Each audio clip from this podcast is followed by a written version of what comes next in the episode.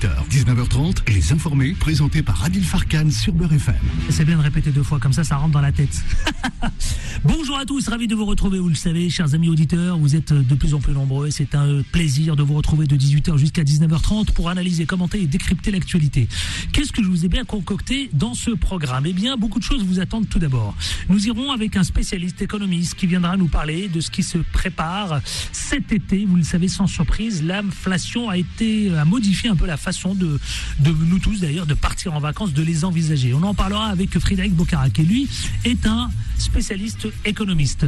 On parlera aussi de pouvoir d'achat, parce que beaucoup s'apprêtent à réduire leurs vacances, qui investissent désormais sur peu de vacances, hein, et puis... Euh, et puis avec des moyens évidemment qui sont très très comptés.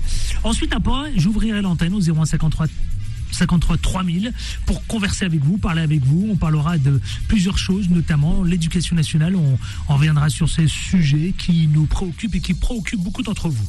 Les débatteurs influenceurs, vous le savez, plus que jamais, deux regards, deux, deux regards différents, mais surtout deux points de vue différents qui viendront parler de plusieurs sujets qui ont retenu notre attention durant cette journée.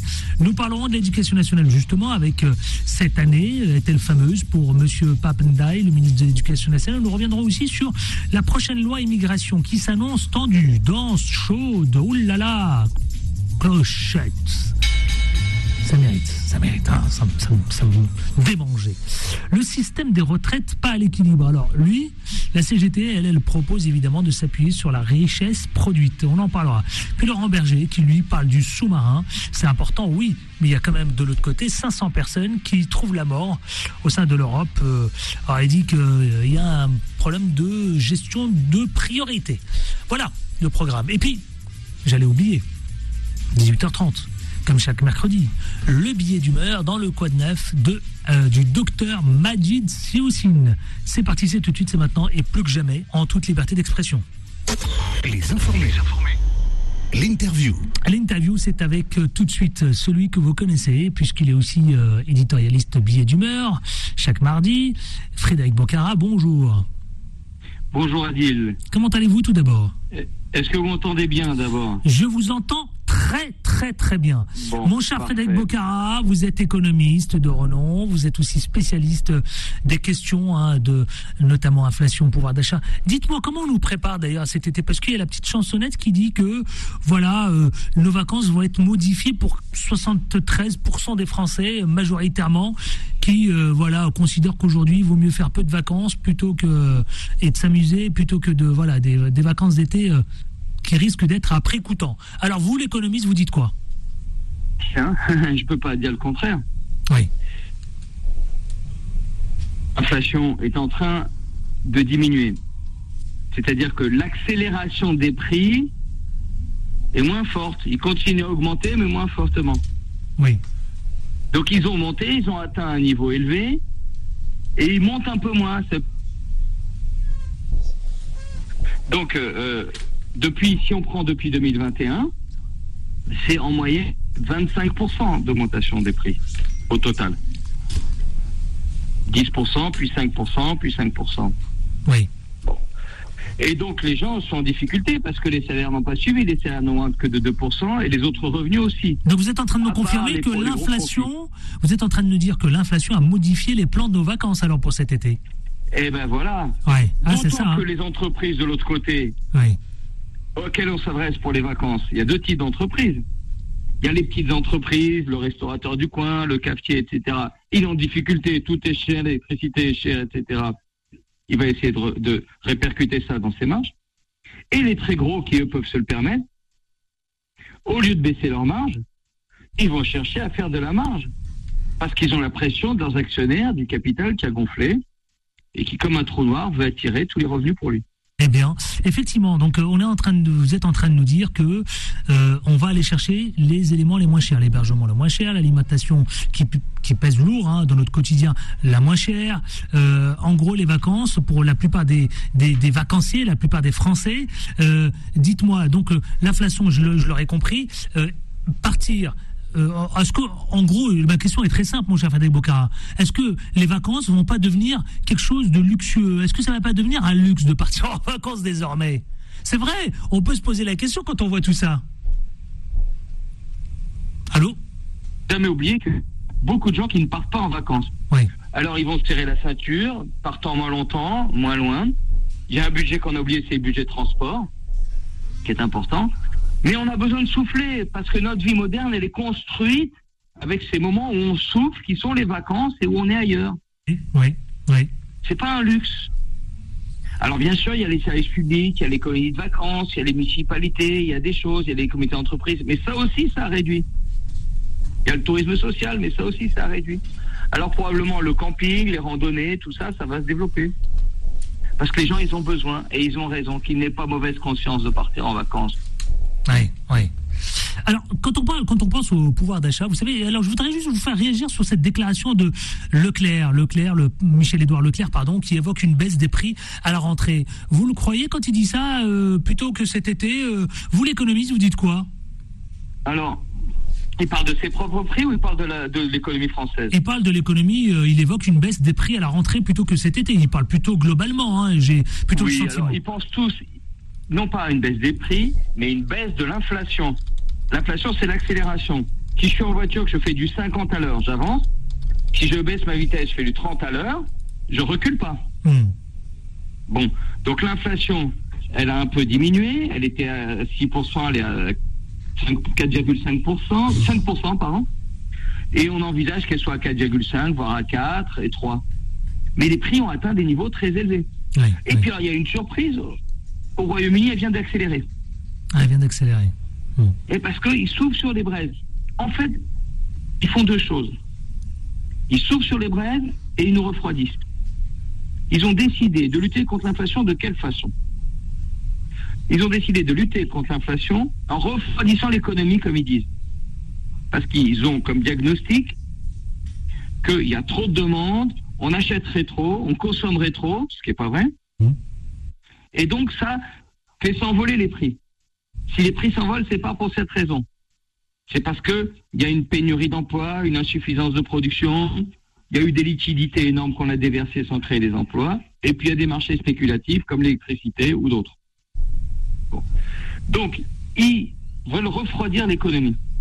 Ils vont y arriver parce que la, la Banque de France, la Banque Centrale Européenne, tout ça, ils refroidissent l'économie, la Fed des États-Unis aussi refroidissent l'économie.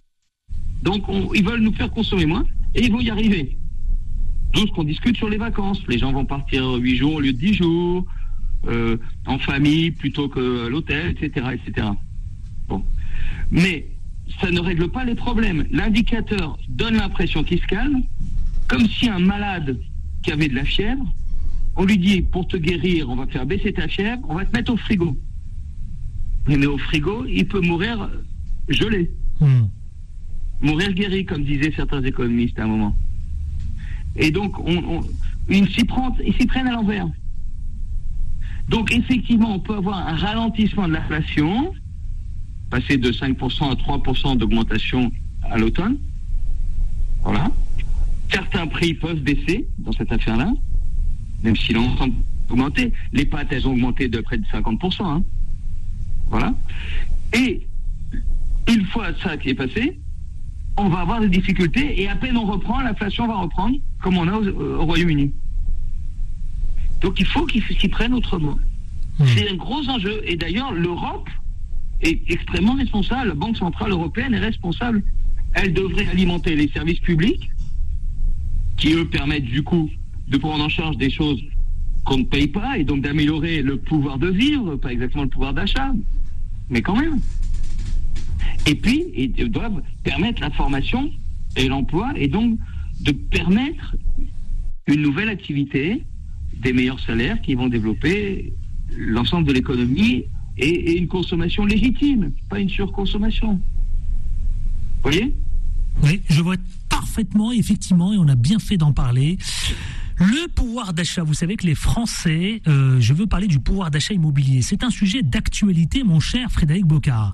Et là, là, là, vraiment, la question s'impose. Les Français ne sont-ils pas en train de perdre les mètres carrés en quelques mois seulement? Est-ce qu'ils sont pas en train de perdre ces quelques mètres carrés? Parce que on a le sentiment que être propriétaire dans Paris, ça va devenir Voilà. maintenant, voilà, effectivement. J'y arrivais. Oui. Parce que cette affaire-là, ça attaque aussi les capacités de se loger, de faire un emprunt immobilier pour ceux qui le souhaitent pour acheter un logement, ou de payer son loyer. Et donc, euh, c'est un effet dans tous les coins, un effet systémique. Donc, il faut vraiment changer. Et changer. euh, L'échec cadeau de- d'Emmanuel Macron, ça ne suffit pas. Ça ne fait qu'accepter le prix en payant la différence, en donnant un chèque aux gens. Et même pas toute la différence. Alors qu'il faut changer cette régulation des prix, ces marchés spéculatifs, de l'immobilier ou de l'autre. Mais précisément dans l'immobilier, on voit bien, c'est l'insuffisance de construction. On manque de logements. Oui, oui. Et pour des logements, il faut embaucher, il faut former, il peut permettre l'activité réelle. Et donc, toutes les autorités politiques et monétaires devraient être branchées à fond sur comment j'aide à ce qu'il y ait une bonne activité efficace. oui. Et donc, je- au lieu de baisser les taux et de tout refroidir, pardon, d'augmenter les taux et de refroidir toute l'activité, ou de baisser les taux et de permettre la spéculation, faut une banque centrale européenne et toute une politique de tout l'État Hmm. à tous les niveaux Sauf que là, les grands, les grands, qui les grandes villes. la spéculation et qui développe l'activité. Sauf que mon cher Frédéric Bocara, vous économiste, beaucoup de villes, hein, principales villes, Bordeaux, Lyon, euh, Nice, on parle, vous savez, de- qui sont touchées hein, par cette baisse limitée du pouvoir d'achat. Paris, est-ce qu'elle est épargnée ou pas du tout? Est-ce qu'elle fait partie de cette perte généralisée du pouvoir d'achat quand on parle du pouvoir d'achat immobilier? Ah bah Paris aussi. Paris aussi. Parce que euh, Donc aucune ville, si j'ai bien compris, aucune ville n'y échappe en France. Aucune ville. Aucune ville épargnée. après, après, les gens, ils, trouvent des stratégies. Ils veulent vivre. Et il y a de l'énergie dans ce pays. Et heureusement, donc ils trouvent des endroits où passer et tout. Mais, mais, mais en réalité, nous sommes tous solidaires dans cette affaire-là. Hmm. Vraiment. Et en Espagne, c'est pire parce qu'ils font des prêts. Ouais, en Espagne, c'est pire, effectivement. On a vu ça. ouais. Ils empruntent immobilier avec un taux indexé, Hmm. révisable. Et donc, dès que la Banque Centrale Européenne augmente ses taux, les ménages payent plus cher leur, leur, Dites-moi, leur, euh, dans- dans- remboursement de traite. Alors, il y a les vacances, la période estivale est en train, euh, évidemment, d'arriver à grands pas, euh, et puis la rentrée. Qu'est-ce que vous conseillez? À celles et ceux qui vous écoutent pour, évidemment, organiser à la fois cette inflation et puis organiser aussi notre quotidien quand on parle de pouvoir d'achat Est-ce que vous, économistes, vous avez des conseils à préconiser à celles et ceux qui vous écoutent? Oh, chacun sait ce qu'il faut faire, chacun trouve euh, ses solutions. Et puis, je pense, malgré tout, que l'action collective, elle compte aussi. L'action collective pour les revenus, pour les salaires, Hmm. pour euh, changer un peu les choses, oui. Mais bon, on- les, les gens vont trouver des formules de vacances pour partir autrement. Il fait plus chaud, bon, on peut trouver des solutions. Et puis l'intérieur du pays, la France est belle, on peut la découvrir dans plein d'endroits. Eh bien, merci infiniment. C'est toujours un plaisir, vous savez quoi on, Toujours un plaisir parce qu'on apprend énormément avec vous, Frédéric Bocara. C'est ça que je kiffe. C'est Eh génial. ben, plaisir partagé. Bravo à vous, Ça éclaire bravo. un peu nos auditeurs. Oui, absolument, Mais totalement. je pense que malgré tout, il faudra changer de politique. Oui, oui, oui, on l'aura compris évidemment au travers de vos billets d'humeur. Merci mon cher Frédéric Bocara, économiste, euh, d'avoir été avec nous. Merci, 18h13. Euh, on va marquer courage, une courte, merci. On va marquer une courte pause pub et on va parler d'éducation nationale. Vous savez quoi Euh, Vos enfants, vous-même, est-ce que quand on pense à l'éducation nationale qui est en train d'emprunter plein de virages, hein, est-ce que vous êtes inquiet pour vos enfants? Est-ce que vous posez des questions pour vos enfants? Est-ce que vos enfants, vous avez envie de les, les mettre euh, et vous savez, de plus en plus dans des écoles privées Beaucoup se posent la question, on va en parler, 01 53 48 3000. À tout de suite, c'est un véritable sujet de société qui nous concerne. C'est la fin de l'année scolaire qui arrive, et puis c'est d'ores et déjà nos regards qui sont tournés, rivés vers la rentrée. Comment voyez-vous les choses 01 53 48 3000, à tout de suite. Les informés reviennent dans un instant. Beurre FM, 18h, 19h30, les informés, présentés par Adil Farkan. Les informés, c'est vous les informés, c'est parti, jingle, et vous les auditeurs ont la parole. 01 53 48 3000. Les informés vous donnent la parole. 18h22, je vous attends au standard tout de suite. Solal vous attend, je voudrais vous entendre partout en France venir nous parler de l'éducation nationale justement parce que vous avez été nombreux. Vous nous dites oui effectivement que vous êtes euh, pas, euh, vous êtes pas, vous êtes, vous êtes, vous avez des griefs contre l'éducation nationale, que vous n'êtes pas content du programme à l'égard de vos enfants évidemment durant l'année, que euh, le harcèlement scolaire occupe de plus en plus le terrain, que effectivement vos enfants se plaignent régulièrement de l'état de scolarité de vos de, de, de l'établissement en question. Alors parlons-en justement 0153 48 3000, c'est important. Et puis dernière question, est-ce que vous envisagez parfois, euh, lorsque évidemment euh, cela vous traverse l'esprit, d'envisager de retirer votre enfant de l'éducation nationale publique et de le mettre dans le privé. Est-ce que c'est aussi quelque chose qui vous taraude, qui vous euh, qui vous imprègne, qui vient bousculer évidemment euh, là pour la rentrée prochaine? Parce que c'est en ce moment qu'on se pose ces questions 01 53 48 3000. Tiens, en attendant vos appels au 01 53 48 3000, je vais ouvrir le micro et je vais poser la question à nos débatteurs influenceurs parce que c'est vrai qu'aujourd'hui, c'est très très important surtout quand on a des enfants. Abel Bowie, bonjour. Bonjour Adil. Bonjour Abdel Itache. Bonjour Adil Farkan. Alors, c'est ces questions que je viens de soulever pour nos auditeurs 0153 48 3000 clairement, c'est d'actualité. C'est d'actualité, surtout que c'est une euh, situation qui s'accumule depuis des années. Ça fait longtemps que l'éducation nationale est malade. il y a un divorce, non Moi, je crois qu'il y a un divorce entre. Pas encore consommé, mais qui est en cours d'activation, je dirais. En tout cas, il y a beaucoup de parents qui en ont marre. Il y a un certain nombre de parents qui ont les moyens, qui mettent leurs enfants dans le privé, mais ça a un coût. Euh, et c'est vrai que tous les problèmes que vous avez évoqués, il y a aussi l'absentéisme de certains profs, l'école qui est très inégale d'un territoire à l'autre. Beaucoup sont écœurés. Il y a beaucoup d'écœurements. C'est pour ça que je veux qu'on en parle avec les euh, La problématique du harcèlement, comme vous l'avez dit, c'est un fléau qui date depuis des décennies, mais qui s'est amplifié avec les réseaux sociaux. Donc c'est quelque chose de très compliqué et on arrive à une, à une situation d'incompréhension entre le corps parental et le corps éducatif aujourd'hui. Euh, oui, en, en fait, euh, tout est lié. Hein, la, la, la, difficulté dans les quartiers et euh, les établissements qui s'y trouvent euh, souffrent vraiment de, euh, de difficultés à, à, à, enseigner parce que euh, parce que il y a il y a un vrai manque il y a un vrai d'accompagnement. On n'en voit pas toujours les meilleurs enseignants dans ces endroits-là. on les entend. Je veux surtout pas aller travailler dans le 9-3 et, et, et c'est un vrai scandale. Est-ce que vous le sentez le divorce? Est-ce qu'il est consommé mais, mais, ou est-ce que c'est un début de divorce? Bien sûr. Alors moi, Adil Farkan. Parce que les parents, quand on les écoute, ils sont dégoûtés de l'éducation bah, nationale. Vous savez, Adil Farkan, moi j'ai cinq enfants. Oui. Euh, tous mes enfants, sauf un, ont, ont été dans l'école publique euh, et l'un l'un des cinq en fait a été dans une école privée mmh. euh, pour une raison, il a été victime d'harcèlement euh, au point que ça, ça a été vraiment très très loin. Donc c'était devenu insupportable et, euh, et l'idée de se retrouver avec ses bourreaux euh, au lycée était juste quelque chose d'impensable. Donc pour le protéger, je l'ai mis dans, dans, un établissement privé. Bah tiens, je vais poser Donc, la question. Est-ce que, que, ça vous arrive à vous aussi Il y a un vrai, il y a une vraie disparité de niveau hein, entre entre le public et le privé et ça il l'a tout de suite vu. Donc ah ils l'ont vu, il l'a vu ça Ah oui, il le niveau n'est pas le même. Ah, il a il a pris une claque. Oui, hein. l'encadrement n'est pas le même. Mais la problématique ne touche pas que les quartiers dits populaires. Moi, j'habite à la campagne et je peux vous dire pareil. que c'est la même chose. Oui, la, la, ruralité, ah, la, la, la ruralité, c'est encore un autre cas. c'est très compliqué, bien, bien entendu, bien, bien entendu. Sûr. Effectivement. Et pourquoi c'est pire? Ben, les, déjà, l'aménagement du territoire, on est moins bien desservi qu'en ville déjà. Donc, quand vous avez un prof qui est absent, vous le sentez d'une façon euh, beaucoup plus violente qu'en ville, bien entendu.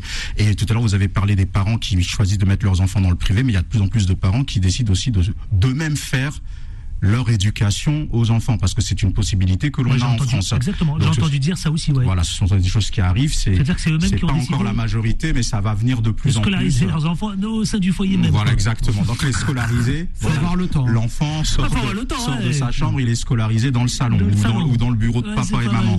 Mais oui, il faut avoir du temps, mais il y a des parents qui, euh, qui commencent à s'organiser, puisque après la crise Covid, le paradigme de l'organisation du travail a changé, donc le télétravail s'est développé, donc il y a beaucoup de parents qui commencent à, à avoir cette réflexion eh ben tiens, on va aller du côté du 94. Je ne sais pas quelle ville, mais c'est Salima. Salima, bonsoir.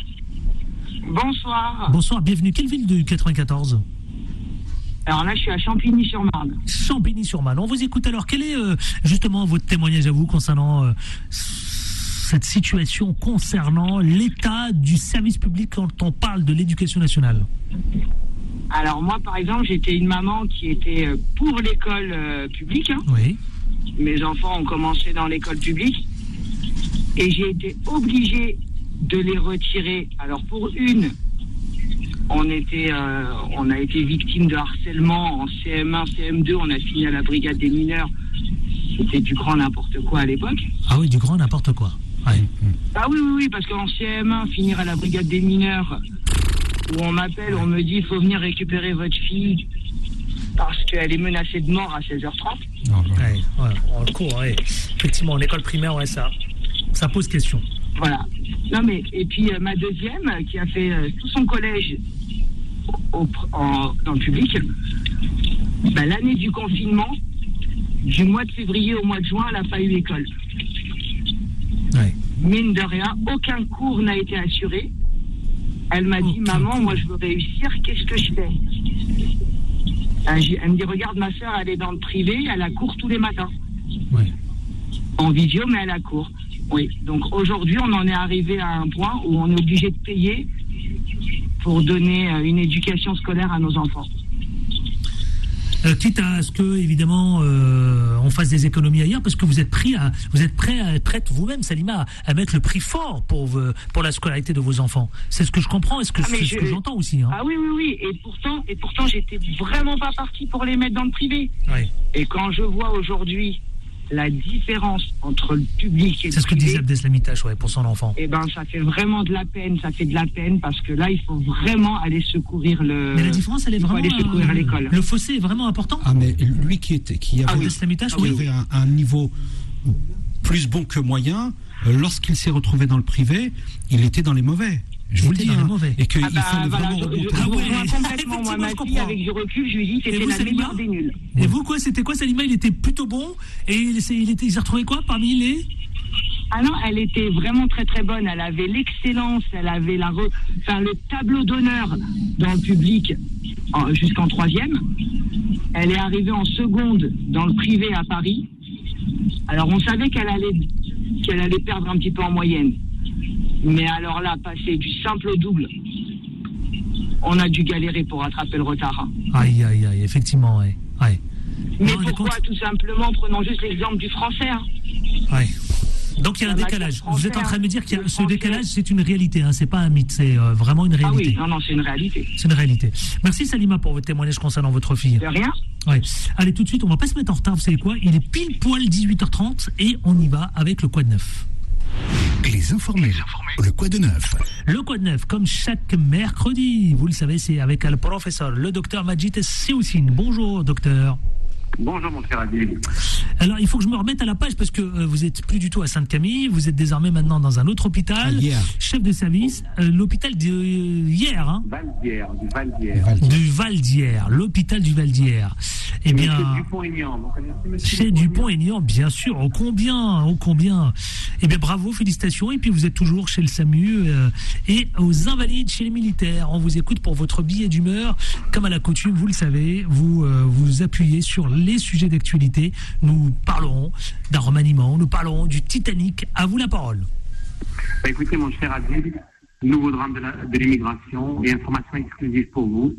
Un, un micro sous-marin Titan qui se proposait de faire visiter des plages du Titanic pour une modeste ticket d'entrée de 250 000 dollars a été saboté par deux pseudo-milliardaires pakistanais. Clochette, direct, vous lui mettez une clochette là. Ça oui. vous étonne, hein Eh bien, écoutez, mon cher, je me comporte comme les politiques du RN et d'ailleurs, qui ont voulu utiliser de l'agression dramatique contre une vieille dame à Bordeaux par un malade schizophrène qui avait le malheur d'avoir la peau noire, bien que français, pour en faire immédiatement un drame de l'immigration, proposant même qu'on l'expulse alors qu'il est français.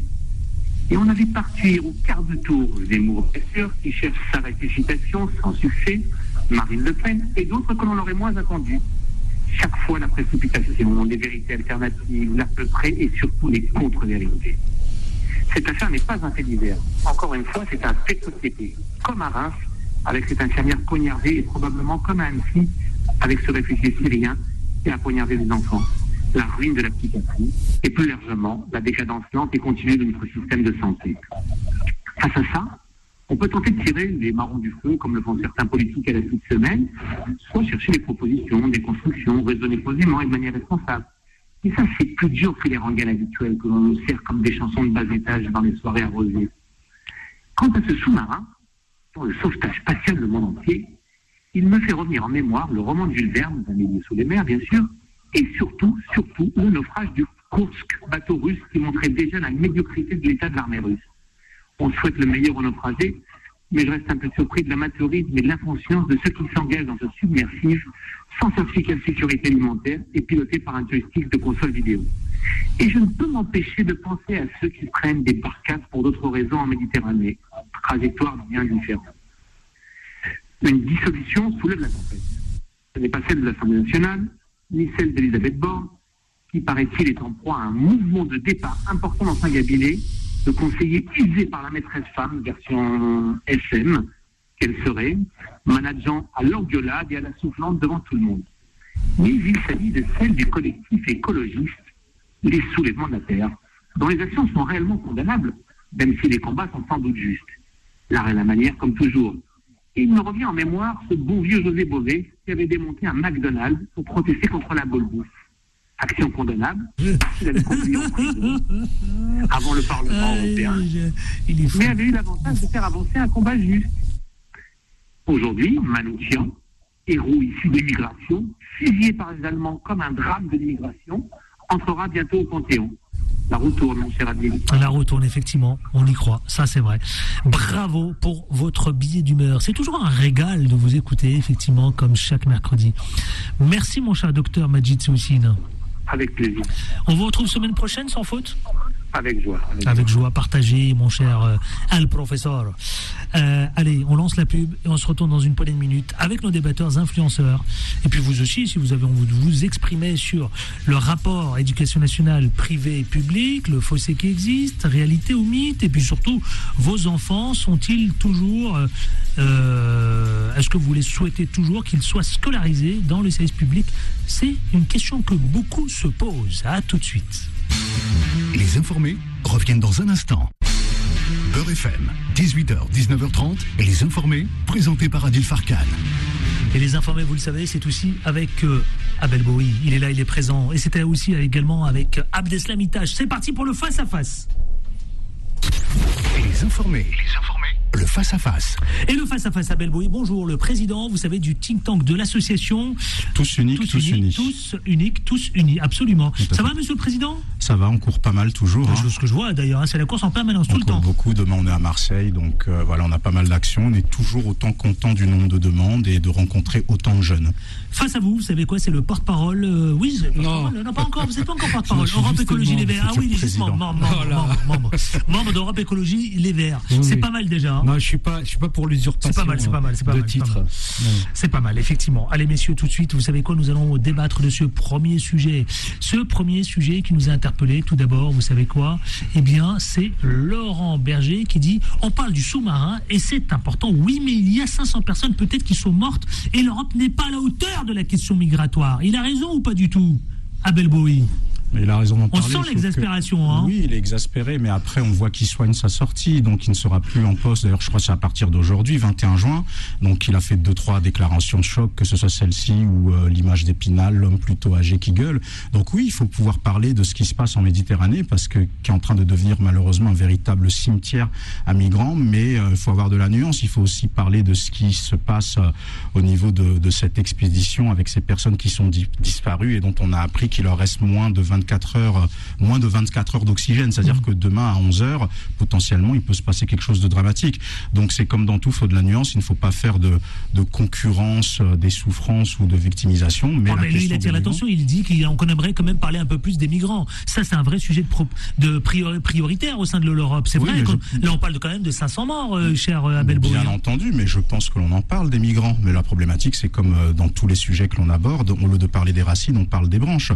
Quelle est la source des, de la, la, source des problèmes, qu'est-ce qui fait que les migrants quittent leur pays et sont prêts à traverser la mer au péril de leur vie pour venir en Europe? C'est sur ça qu'il faut travailler. Mmh. Donc euh, moi je veux bien que toute cette personne puisse s'émouvoir et d'ailleurs c'est vraiment terrible parce qu'effectivement un bateau avec 500 euh, personnes mortes, c'est effroyable, mais il faut pouvoir parler de tout parce que moi je pense aussi aux familles des personnes qui sont dans cette, euh, dans cette expédition, cinq personnes qui sont enfermées dans un appareil en plus dont on a appris qu'a priori il y aurait un salarié de l'entreprise qui avait alerté sur le fait que l'appareil n'était peut-être pas fiable à 100%. Donc je pense qu'il faut tout suivre sans faire de euh, sans faire de concurrence et euh, porter attention parce qu'on parle de, co- de de conditions humaines tout simplement. Euh, quel est votre point de vue, effectivement Alors, je prends On voit, il est nuancé, hein, notre non, ami Abel Bowie. est hein. obligé. Très nuancé, hein. Il prend, il prend, il prend pas de risque, hein. Non, non, mais, Il euh, prend pas de risque. Euh, Il il demande justement à ce qu'il n'y ait pas un classement de l'émotion, mais, euh, mais comment, comment ne pas s'émouvoir de, de tous ces gens qui meurent en Méditerranée? Tu l'as très bien dit, euh, c'est- devenu un vrai cimetière. Mhm. ouais, mais il ce dit, matin- il dit, il dit Laurent Berger, on a intériorisé que toutes les vies n'ont pas les mêmes valeurs, Mais la oui, même valeur. bah oui, bah oui, parce que en fait, euh, regardez dans les médias le temps, le temps que l'on prend pour parler de de, de, de- de migrants qui sont morts. Vous savez, ce matin, bizarrement, j'ai revu la photo du jeune Aylan qui, Oui, avait été retrouvé oui. sur choquant, plage hein. turc vis-à-vis Moi, ça m'a contre, le sable. Ça m'a heurté. Eh ben, eh ben, Adil Farkan, cette image, elle est déjà passée et, et les gens ne sont même plus choqués par cette image. C'est devenu quelque chose de quotidien. Ça, Maintenant, oui, c'est vrai, vous avez raison. euh, le, le, le, le classement de l'émotion, le top 10 de l'émotion, je suis d'accord avec vous. Mais en même temps, euh, on fait des caisses sur 5 hommes qui sont dans un sous-marin, et à côté de ça, vous avez 80 personnes qui meurent, et ça ne fait pas une ligne dans un journal. Ouais, ouais. Pas une ligne, vous voyez, et c'est bien ça qui pose problème. Et, et en effet, on, on- on peut rechercher la source du départ de ces personnes Oui. qui, Bah, qui fuient, qui faire, fuient euh, la mort, qui fuient. euh, euh, on, on a déstabilisé une région, on a déstabilisé des pays, justement uniquement pour permettre à ce que Are- Areva puisse travailler, à ce que Total puisse prendre des parts de marché euh, et, et- et puisse raf- raffiner le, le- le carburant. Vous voyez et et ensuite, on se pose la question de pourquoi les gens partent. Mais les gens partent parce que vous les avez fait partir. Et c'est bien ça le drame. Laissez, laissez les, les gens vivre comme bon leur semble Ouais, mais- et arrêtez de leur imposer votre démocratie. Ouais. Leur démocratie leur va très bien. Ils n'ont pas besoin de, justement cette, et, et finalement, Abel, cette culture coloniale, elle ne fait que perdurer. Elle, elle prend d'autres formes, mais elle perdure. Non, mais ça, je suis d'accord. Jacques Faucard a été remplacé par les grands industriels. Oui. Est-ce qu'il ne faut pas parler du tout de cette expédition sous-marine? Si, on peut en parler, mais tout autant raison. que les 85 euh, Voilà, personnes qui sont mortes. Oui, ou que les 500 qui sont mortes la semaine dernière. Moi, je suis d'accord avec ça. Mais moi, ce qui, là où, je- en tout cas, j'émets des doutes à titre personnel, c'est que Laurent Berger a fait deux, trois déclarations un petit peu choc parce qu'il soigne sa sortie aussi. Donc, euh, c'est une sortie euh, coup de poing. Il peut avoir raison sur la forme, mais sur le fond, il faut beaucoup de nuances parce que si on rentre dans ça, eh ben, on va tous être pris au trip, on va tous tomber dans le Eh ben, c'est cercle une de l'émotion. le débat. Et, oui, mais le débat, il est déjà ouvert. Non, non, non, Ah, non, si, non, je pense on que si. tourne la Ah, il est tête. ouvert. et le débat, il est ouvert. il a pas de dents, je Quand même, la euh, causalité. En Ah. Méditerranée, il y a plus de 10 000 personnes Ne qui sont mortes. hein. euh, euh, voilà. vous voulez que je vous dise, à Belboyer, et les gens vont continuer à mourir cette année Oui, mais là, en Méditerranée. Vous savez pourquoi. Ben, parce, que, parce que justement, l'Europe ne se saisit pas de ce problème-là. Ils ne se saisissent pas de ce problème-là. Vous voyez, on a déstabilisé la Libye. Mhm. La Libye, c'est un chaos. C'est un chaos. Vous vous rendez compte que en Libye, à la mort de, de, de euh, Kadhafi. Ka- Muammar Kadhafi, je cherchais son, son nom, j'ai failli dire à Saddam Hussein, vous voyez, j'allais faire un lapsus. Euh, on, on a retrouvé euh, des formes d'esclavage. On s'est remis à l'esclavagisme. Vous voyez, c'est la vraie décadence, c'est le retour en arrière. Eh bien, je ne dis pas que, que Muammar Kadhafi est un ange, et loin de là ma, ma pensée. Mais ils vivaient quand même beaucoup mieux sous Kadhafi qu'ils le sont aujourd'hui. Et posez la question, hein, posez la question à un Libyen et vous verrez ce qu'ils vous diront. À l'identique, hein, on prend l'Irak des années 70. L'Irak des années 70, c'était les laïcs, d'accord, puisqu'il y avait une guerre Iran-Irak qui a duré 10 ans entre les laïcs euh, de Saddam Hussein, d'accord, contre euh, contre les, les islamistes d'Iran, d'accord, la République islamique d'Iran. Eh bien, euh, on a armé Saddam Hussein, on lui a permis de faire la guerre euh, à l'Iran, ok. Et une fois que la guerre s'est terminée, Saddam Hussein est devenu l'ennemi dangereux qu'il fallait abattre, d'accord. Et c'est la CIA qui finalement soutient. Clochette, qui clochette, soutient- clochette. Non mais, non, mais je dis les choses. C'est la CIA. Vous dites qui les choses, mais là, Non, attention, hein, ça emprunte un En fait, vous virage. vous contredisez par, par rapport à la dernière émission Ah que l'on a faite ensemble, parce qu'on part de Laurent Berger, on arrive à la CIA quand même. Donc vous voyez que Non. le grand écart. Mais non, non, mais on parle vous d'une région qui est complètement déstabilisée. C'est la raison Là, pour vous laquelle. Non, c'est la raison pour laquelle les à gens sont amenés à traverser la Méditerranée au péril de leur vie. Oui. voyez, donc en fait tout est lié, euh, Abel Boy. Tout est lié. Et, et, bien, si on arrête justement de se mêler euh, justement de, de, de l'équilibre de la région, d'accord, euh, justement on cherche à la déséquilibrer, forcément, eh bien, on aura des sur sur euh, justement euh, sur sur euh, nos plages des bateaux de migrants qui arriveront parce que justement on leur permet pas de vivre sereinement dans leur pays. Euh, Qu'est-ce que vous dites, Abel Bowie? Mais que tout ça, je suis tout à fait d'accord. On est d'accord. Mais on est dans l'émotion. Ouais. Parce que la question, c'est de savoir- dans l'émotion. Oui, vous avez pris le recul Non, parce que la question- Pardon de m'indigner de cette chose-là, je suis désolé. Ah, vous êtes. Ah ouais, je suis humain que- comme quel vous, homme. euh, c'est- pas ça en fait. La, la question c'est euh, par rapport à la remarque euh, que- de Laurent Berger. Oui. Qui fustige le fait que l'on parle plus de cette Mais expédition que des personnes qui sont mortes. Et l'équilibre, c'est est-ce qu'il faut en parler autant ou Il a pas raison. Donc voilà. Donc quand, quand on est un homme qui, qui, qui quand on est un homme public et que l'on a une portée, on se doit justement de, de, de véhiculer des messages. Sauf qu'il soigne sa sortie. Oui, et non, moi, j'ai commencé mon propos en ça, disant que sur ça, la forme, il avait raison, mais que sur le fond, pour moi, c'est une démarche politique. Sur la forme, voilà. les, deux ne sont pas condamnables, ni la forme ni le fond. Mais est-ce que vous l'entendez très quand bien qu'il le vous dit vous êtes trop dans l'émotion et vous Oui. prenez, vous empruntez pas Oui, le recul nécessaire. humain, bah oui, je suis, je suis Mais pourtant, vous Mais nous avez reproché la dernière fois d'être dans l'émotion. Exactement, c'est vrai, je Ah, me suis souvenir de la dernière si, émission, il fallait vous étiez plein le de miséricorde par rapport, à ce joueur, par rapport à ce joueur de, rugby qui avait frappé sa femme, fallait raison. sortir de fallait l'émotion, il fallait de la miséricorde, vous étiez, là absolument. maintenant, j'ai en train de nous montrer le chemin de la lumière. Je le Et là, confesse, vous je suis quelqu'un de il a On allait la jusqu'à la CIA, donc de Laurent Berger à la CIA, là, quand même un je suis quelqu'un de passionné Ah. et sensible justement la détresse humaine. Vous avez raison. Ah là là, il a gagné un point là. Hein. Vous pouvez pas lui retirer. Hein. Bon, on verra à la prochaine émission. Ah, vous avez été vite rattrapé, effectivement. Allez, second sujet qui a retenu notre attention. Ou peut-être, ah non, il faut, marquer, que je marque une pause. Non, pas encore, je peux y aller.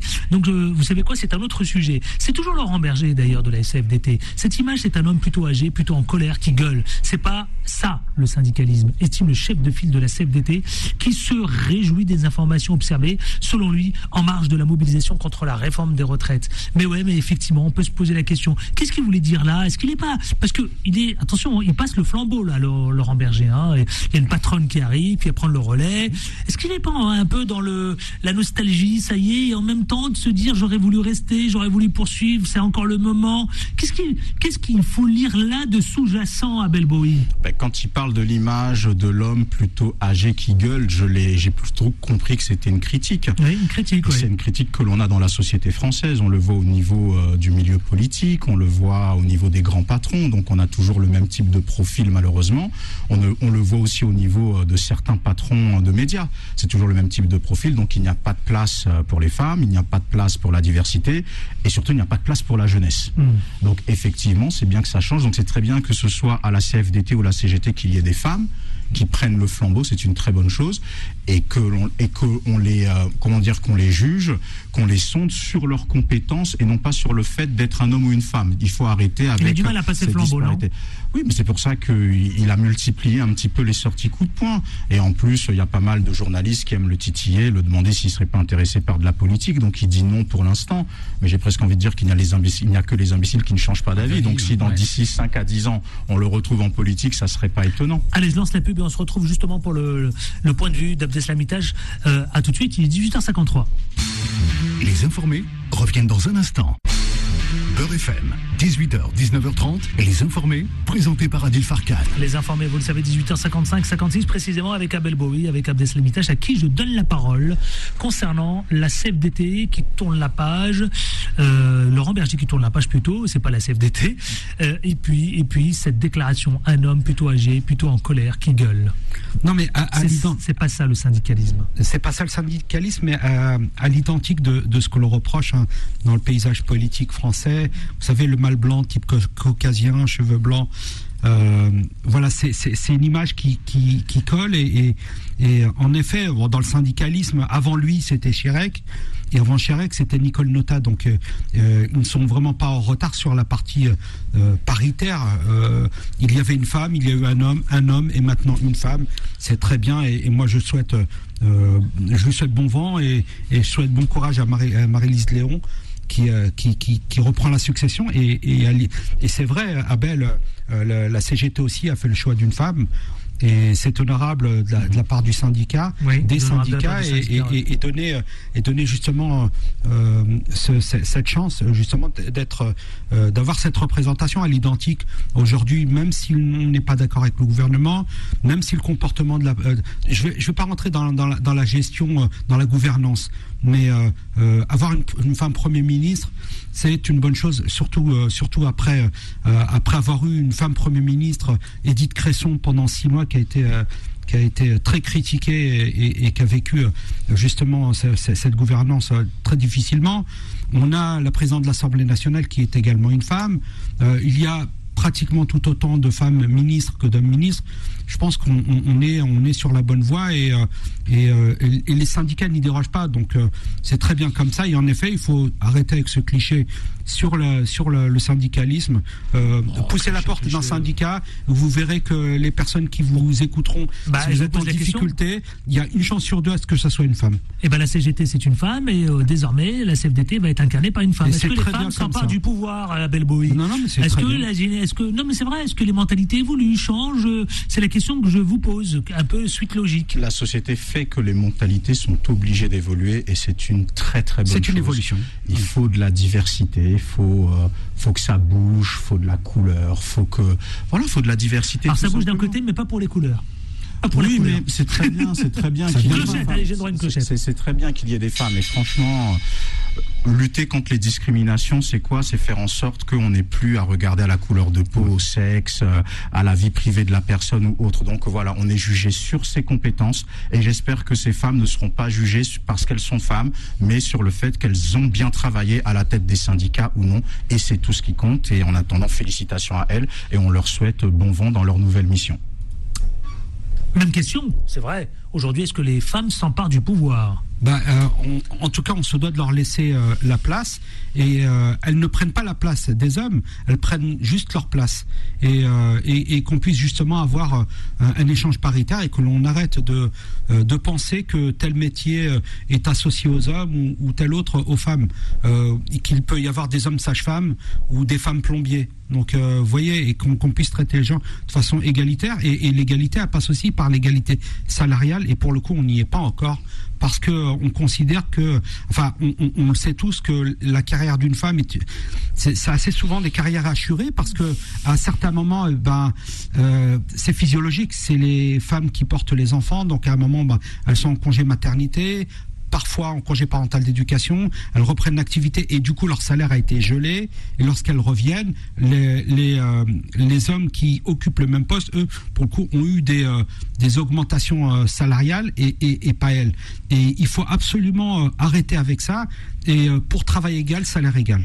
Salaire Et, ça, et ça, c'est pas encore gagné. Dernière question avant de passer au sujet suivant. Vous savez quoi C'est le syndicalisme. Puisqu'il fait référence au syndicalisme, le syndicalisme, est-ce qu'il n'est pas aujourd'hui emprunté par cette nouvelle génération? Est-ce que vous considérez, vous deux, euh, Abel Bohi, euh, Abdeslamitash, que le syndicalisme est aussi incarné par cette nouvelle génération? Est-ce que vous avez vu ces dernières manifestations depuis durant euh, sur plusieurs mois d'ailleurs notamment Est-ce qu'il y a de plus en plus de jeunes? Est-ce que le syndicalisme rajeunit? Alors, Se rajeunit, pardon. Je n'ai pas assez d'éléments pour dire que le syndicalisme rajeunit, mais le syndicalisme doit évoluer avec son temps. Ça, c'est sûr. On est à l'ère euh, d'une jeunesse qui est beaucoup plus sensible, qui est beaucoup plus politisée, qui est sensible aussi aux, aux enjeux climatiques, à l'écologie, aux injustices. On est dans l'ère de l'après-MeToo aussi, où aujourd'hui, il y a des choses qu'on ne laisse plus passer par rapport aux inégalités femmes-hommes. Ça ne veut pas dire que ça va mieux qu'avant, mais aujourd'hui, la société est beaucoup plus alerte et la jeunesse aussi.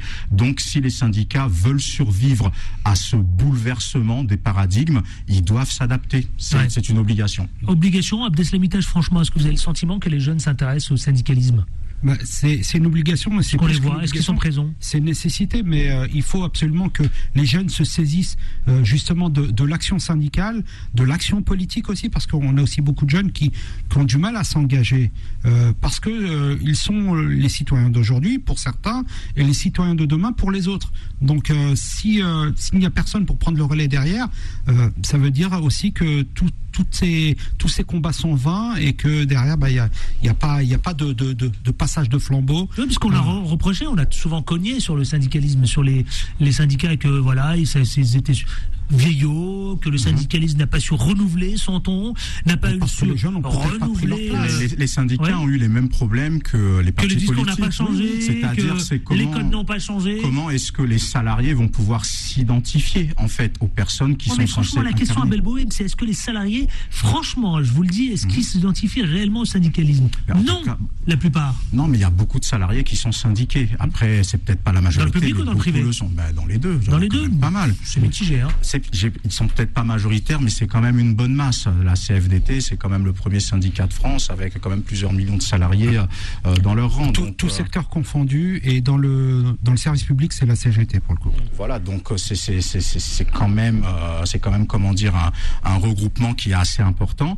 Et justement, ces syndicats doivent se renouveler et doivent mieux incarner la diversité de ces salariés, aussi bien du balayeur que de la personne qui travaille en bureau, que du personnel hospitalier, que euh, que de la personne qui est agent territorial ou autre. Il y a il y a ce besoin de de devenir des marqueurs d'identification parce que c'est ça qui manque cruellement aujourd'hui en France. Lorsque l'on est qu'on soit, qu'on soit salarié ou pas, on ne sait plus à qui s'identifier. Et aujourd'hui, malheureusement, le syndicat peut souffrir de la même défiance que le parti politique. Oui. C'est ça la pro- Et, j'ai même, si j'étais chambreur, voire méchant, quand on dit un homme plutôt âgé qui gueule, si on transpose ça à la politique, ça me fait penser à Jean-Luc Mélenchon. Bon, ça c'est mon petit, euh, c'est ma petite taquinerie du soir. Mais il y a ce besoin.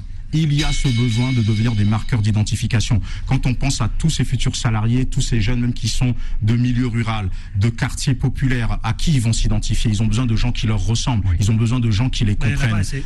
Il y en a pas assez, bien entendu. Donc là, on est, on est dans une mutation. Donc on espère que les syndicats ne vont, ne vont pas décevoir, sinon ils vont se vider, tout comme sont en train de se vider les partis politiques. Mais, mais à eux de se saisir, à eux de se saisir du fait euh, syndical, de faire adhérer et de faire voter pour eux, pour que justement ils puissent euh, euh, prendre euh, des délégations qui deviennent des, délégués syndicaux et qu'ils puissent défendre l'ensemble des salariés lorsque le salarié est en difficulté face à son employeur, puisque c'est un droit justement d'être représenté par un syndicat lorsqu'il y a entretien préalable à la sanction, que ce soit dans le privé ou dans le public, et, que justement à certains moments, et vous le savez très bien que le rapport de force existe et que lorsque un, employé, un agent du service public est en difficulté, euh, le but c'est aussi de tout bloquer et créer le rapport de force pour que le collègue, le camarade ne soit pas ne soit pas licencié et qu'il puisse juste prendre un avertissement et qu'il puisse continuer à travailler parce que derrière il y a une famille, il y a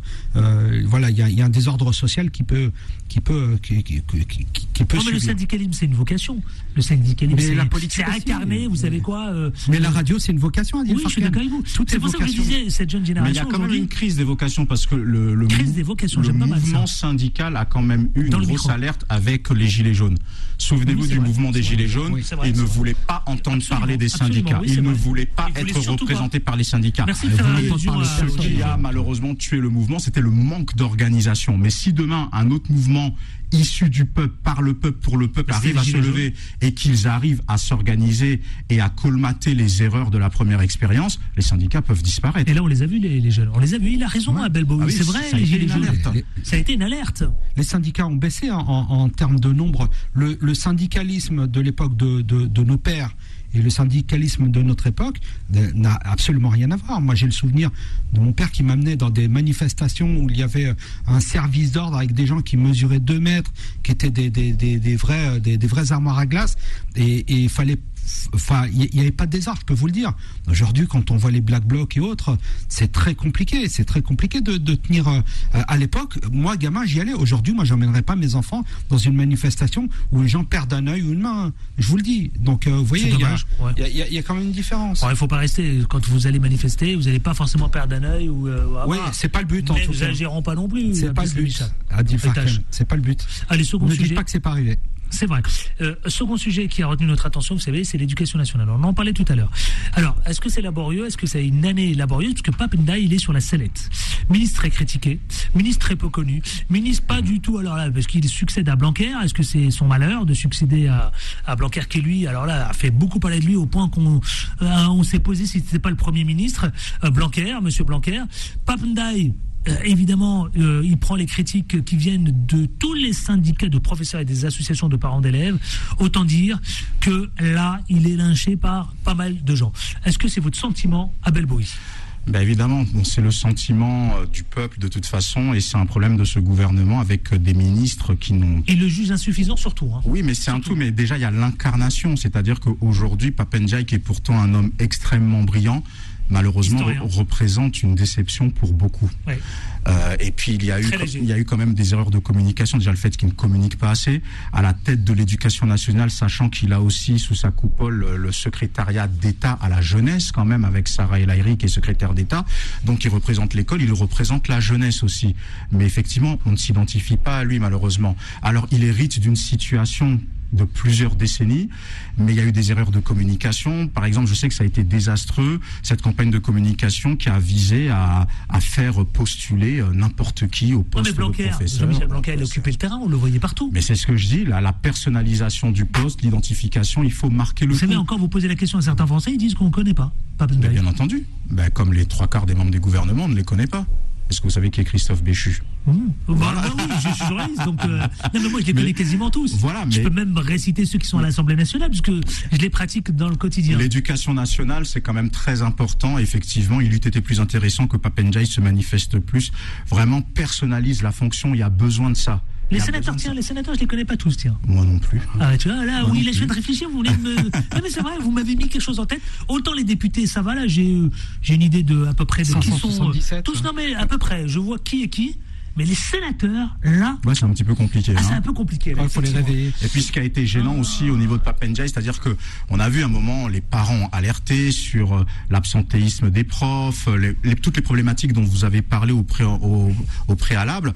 Ben, Papenjai dans sa communication, il donnait l'impression que c'était pas si grave que ça, que c'était géré, que des réunions allaient être faites, des, des choses allaient être mises en place et que tout serait nickel pour la rentrée 2023 et on voit que cette année c'est catastrophique. Bah, on l'a vu avec sa réponse qui était extrêmement insuffisante. Et- et- Dernièrement, euh, avec sa sortie médiatique euh, concernant le harcèlement scolaire. Attendez, franchement, franchement, c'est quoi ça Mais- et en plus, il a eu un désaveu par rapport euh, à la maman de Lindsay qui, lorsqu'elle l'a Oui. rencontré, l'a- a trouvé qu'il n'était pas honnête. Et il a fallu que euh, Madame Macron a, reçoive encore la famille. Oui. Et là, la famille s'est sentie compris. Mais ça, c'est un désaveu Non, terrible. c'est un Oui. désaveu. Ça, c'est le champ du pris- c'est pris à une claque. euh,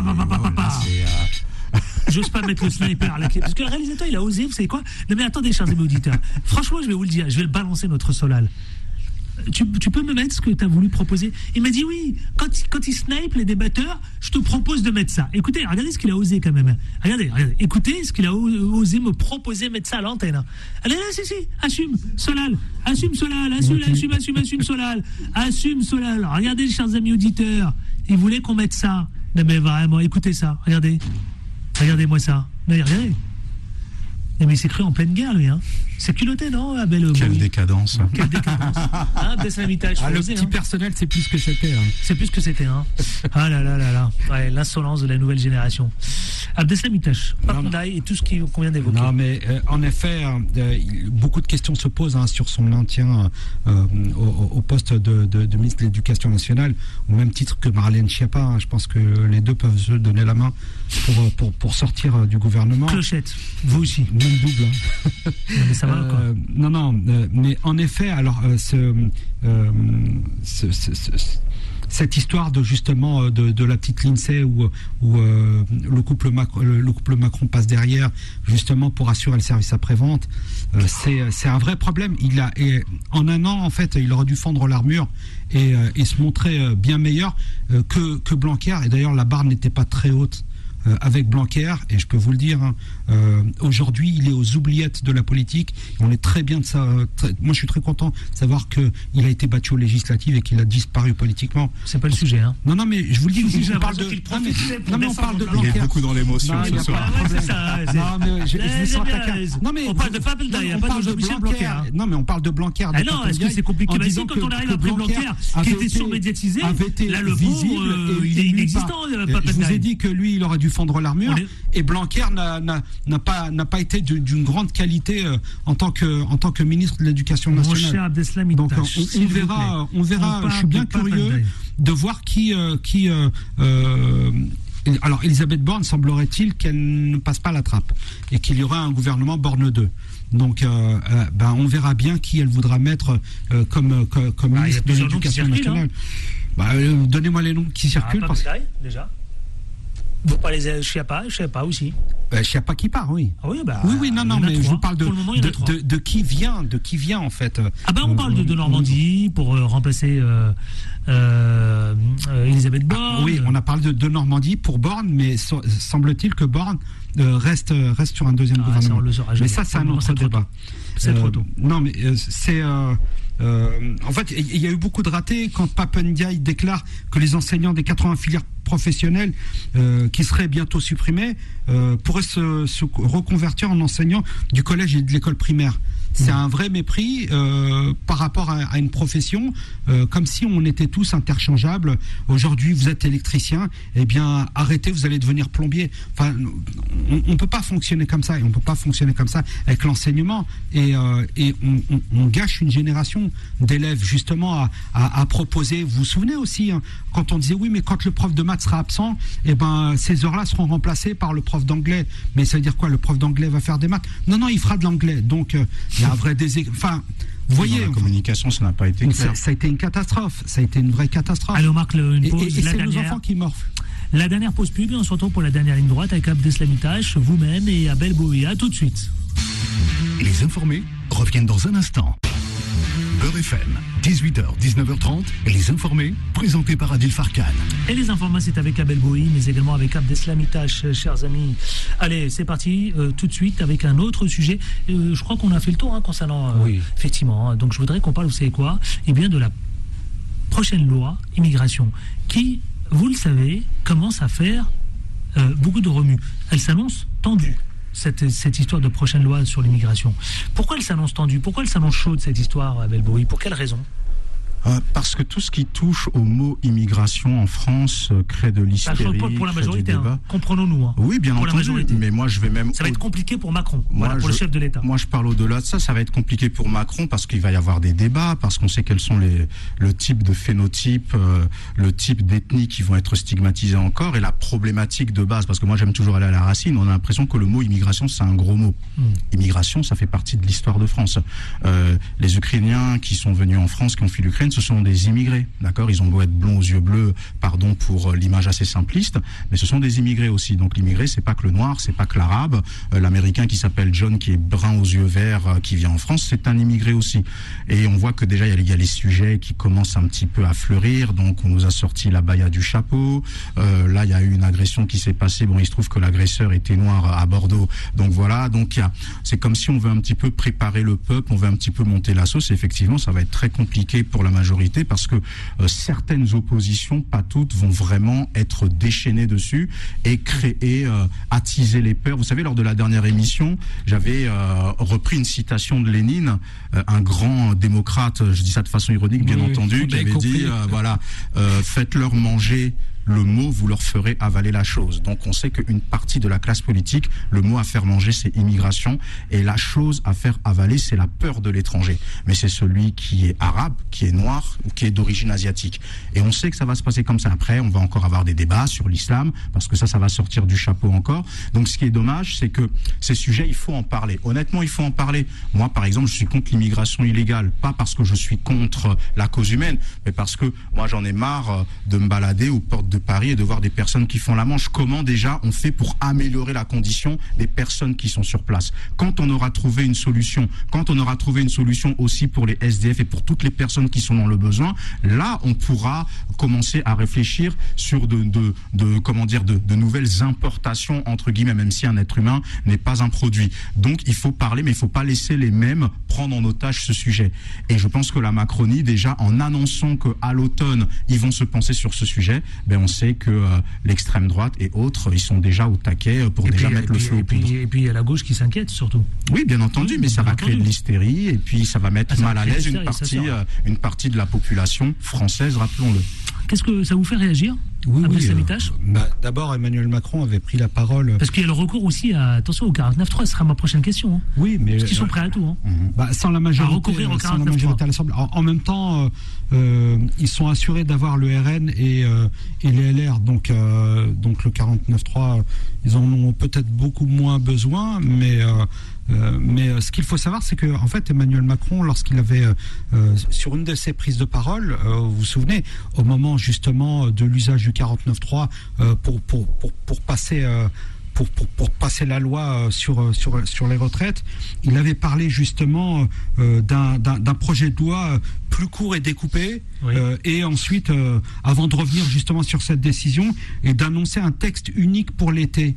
Donc, vous voyez bien que le gouvernement, encore une fois, ne- n'est n'est pas dans, dans, dans la recherche d'équilibre où, euh, justement euh, il voudrait faire passer les choses les unes après les autres et voir certaines peut-être ne pas passer, mais ils veulent faire passer le texte en bloc. Mais qu'est-ce qu'il dit? Bah, il, il- il per- il permettrait de faciliter euh, les expulsions des personnes non éligibles. Mais vous savez, les, les Français ont été questionnés. hein. Le sujet de l'immigration est moins préoccupant pour eux que le pouvoir d'achat, la santé, la sécurité ou l'environnement. Donc vous voyez, euh, on, cherche quoi derrière tout ça? On cherche justement à, à, satisfaire un certain électorat qui justement euh, euh, est sensible à, ce genre de sujet pour dire voilà je suis dans le coup, je suis euh, je suis à l'écoute de tout ça et il faut justement être ferme et, et, faire les choses. Mais les LR, de toute façon, vous savez, il y a une vraie porosité aujourd'hui entre les LR et le, euh, le Rassemblement national. Il y a les gens de droite, les gens de droite extrême et les gens d'extrême droite. Donc euh, aujourd'hui, la, liaison est faite et, euh, et, et moi j'entendais le courant de gauche, ça, ça me fait sourire. J'ai mon petit rictus, mais alors les les députés de la majorité de, la majorité présidentielle qui se disent de gauche très gênés de, de, de voir ce type de débat. Mais mes chers chers parlementaires, il faut que je vous dise que vous êtes dans un gouvernement de droite. Donc arrêtez euh, euh, Ça, arrêtez d'être naïf. Oui. Non mais arrêtez d'être naïf. Vous êtes dans un gouvernement de droite avec une politique de droite. D'accord Quand on touche à, à- à- aux acquis sociaux tels que la retraite, qu'on revient sur une loi immigration, c'est pas la première loi immigration, c'est la deuxième loi immigration Mmh. euh, sous, sous Emmanuel Macron. Quand on met en place des lois anti-casseurs, quand on met en place toutes ces mesures qui sont euh, qui sont remonté, contraires hein. Ouais. justement à à, à, à- C'est à- l'évolution à, l'évolution euh, justement euh, naturelle des choses, eh bien, euh, et que l'on est dans un conservatisme, faut pas avoir honte. Et, gens du, de la majorité présidentielle, vous êtes des gens de droite, acceptez-le. Mais maintenant, quand vous dites qu'ils sont, ils sont sûrs d'avoir les voix de l'extrême droite, attention, hein, pas plus tard Si ça va qu'aujourd'hui- pas assez loin, non Pas plus tard qu'aujourd'hui, Sébastien Chenu a, a- a taxé ce projet de fumisterie. Déjà, un, parce que pour le Rassemblement national, ça met trop de temps euh, à arriver dans l'hémicycle pour les débats. Mais aussi, il y a des points sur lesquels ils sont contre, comme le- la mesure permettant de régulariser les travailleurs sans papier dans les métiers en tension. Le Rassemblement national est contre, parce que pour eux, ça va être une nouvelle forme détournée de continuer les filières d'immigration illégale, en fait. Et avec des questions sur les secteurs du BTP, de la restauration ou autres. Donc le débat va être vraiment tendu. Oui. Et, et d'ailleurs, l'article va mais les- ça va être tendu, ça va être chaud. Mais bien je vous le sûr. dis. Moi, je vous l'annonce, je vous annonce la couleur. Au risque de réutiliser, de recourir au 49.3 et de provoquer une motion de censure, non pas par LFI, mais par les Mais c'est- républicains. ça sera un texte qui ne C'est conviendra là où ça devient intéressant. LR Par les républicains. Et dès l'instant où les républicains pro- vont provoquer une motion de censure, là, ça va être très Exactement. chaud. C'est ce qu'ils disent, puisque, pour reprendre l'article de presse, la droite LR qui souhaite être entendue ne veut pas de régularisation massive. Et certains responsables politiques de droite n'excluent pas de déposer une motion de censure si leurs propositions sont écartées. Ah, c'est ça. Et ben, je vais vous dire une chose. Vous avez un gouvernement qui est complètement écartelé entre ce qu'il pense être bon et ce qu'ils pensent, euh, ce qu'ils pensent pouvoir faire passer. Et, malheureusement, ils vont faire passer des mesures euh, extrêmes, d'extrême droite, euh, dans, un pays qui n'a pas besoin de ça, qui a besoin de rassemblement plutôt que de division. Messieurs, dernier sujet, il me reste quelques minutes à peine. Franchement, et j'aimerais beaucoup qu'on en parle parce que le système de retraite sera durablement en déficit, a indiqué un rapport du Conseil d'orientation des retraites. C'était euh, hier. Pour la CGT, la solution se trouve dans les richesses créées par euh, tout simplement la richesse produite. Mhm. Et elle veut s'appuyer sur ça. C'est une bonne chose, ça, euh, Abel Bowie? Ben, c'est le point 4 de leur projet interne de réforme des retraites, mettre Bah à ouais. contribution les revenus du capital Exact. en tapant notamment dans les dividendes. Donc ils ont fait une estimation en 2021, les dividendes des entreprises ont été estimés à 50 Produite par les grandes entreprises. Exactement, bien entendu. Ouais. Pour Euh, combler le déficit. Exactement, avec une cotisation à 28%, on pourra en retirer 14 milliards. La CGT est contre les dividendes, mais ils se disent, puisque euh, on est, ils sont pas nés de la dernière pluie, ils savent que ça va pas être euh, annulé ou retiré, donc mieux vaut taper dedans pour combler certains déficits. Maintenant, la problématique avec les dividendes, c'est qu'avec tous les montages financiers qui existent justement pour les grands groupes, on se doute bien qu'on est dans un montant supérieur à 50 milliards. Donc, est-ce que sur l'idée, c'est une bonne chose? Je pense que oui, mais c'est pareil. Il faut poser la chose d'une façon nuancée parce qu'il faut pas maintenant faire encore passer les grands groupes, les grands patrons comme des voleurs qui se qui s'en mettent plein les fouilles parce Ah, que attention, voilà. vous, vous êtes en train de nous dire attention à ne pas stigmatiser les grands groupes. Bah exactement. Mais on est dans une société de stigmatisation. Pourquoi? Parce qu'on est dans une société de secte idéologique. Les grands méchants Le grand loups. groupe Bah qui oui, gagne mais beaucoup d'argent. Le grand méchant loup. Voilà, mais euh, il y 40. a des il y a des grands méchants partout. C'est-à-dire il y a le grand méchant loup du CAC 40, il y a le grand méchant immigré, il y a le grand méchant ceci cela. Donc euh, il faut faire attention. Oui. Alors- finissez votre phrase. Ah, pourquoi d'accord, vous mais êtes- parce que- Mais pourquoi Mais qui C'est moi qui mène la cadence quand, même. J'aime bien, vous êtes marrant, vous, Abel Bowie. Non mais voilà, faut faire Il est attention. marrant, donc, hein donc, oui, il faut que les grands groupes puissent participer plus parce qu'on sait qu'en plus que lorsqu'il y a des crises financières, lorsqu'il y a des crises comme aujourd'hui, on sait que certains grands groupes, certains grands industriels notamment, qui sont en tension avec Bruno Abdel Le Maire, sont des Vous l'aurez, vous inquiétez pas, vous l'aurez. Merci. Je suis le maître des horloges. Non, non, ju- juste, enfin, il me semblait avoir compris que euh, en passant à la retraite à 64 ans, on allait régler le problème justement Ah, de, de, de- de ces caisses. Donc, la preuve que non, que l'on a un gouvernement qui navigue à vue, d'accord, et qui aujourd'hui nous sort du chapeau un problème de déficit encore une fois. Mais quand on a un Édouard Philippe qui nous dit que la mesure ne va pas assez loin, qu'il faudrait aller à 67 ans, ce que, hein, que l'on hein. s'interroge sur ces caisses de retraite privées, BlackRock, euh, euh, où on, récupérait nos droits, qu'on les transférait sur des comptes privés, donc des comptes, des, des, caisses de retraite privées, qui eux spéculeraient en bourse, qui joueraient avec notre argent en bourse pour pouvoir justement engranger, euh, en- engranger de l'argent. Vous voyez bien que on est dans un système qui met en difficulté nos droits à la retraite. Et, et je vais vous dire, et je l'ai déjà dit dans d'autres émissions, on va crever au travail. Vous voyez, on va crever au travail. À on va aller travailler jusqu'à N'exagérons 67 pas non ans. Non, mais, mais je vous le dis, Adil Farkas, problématique il y a des, Salem, il y a c'est des qu'on- boulots qui sont difficiles et vous, le savez. à Merci Abdel. Samitache, Europe Écologie Les Verts. Merci à Abel Bowie, le président de l'association euh, Tous Unis, Tous Unis. Merci à, à Solal à la réalisation. Et puis surtout Bilal Lenman pour Time Sport à 20, 20h, 21h. Et puis Vanessa, vous le savez, pour Confidence à 21h. À demain avec autant de plaisir. Mais surtout, qu'est-ce qu'on fait? On ne lâche, ne lâche rien. Retrouvez les informés tous les jours de 18h à 19h30 et en podcast sur beurrefm.net et l'appli Beurrefm.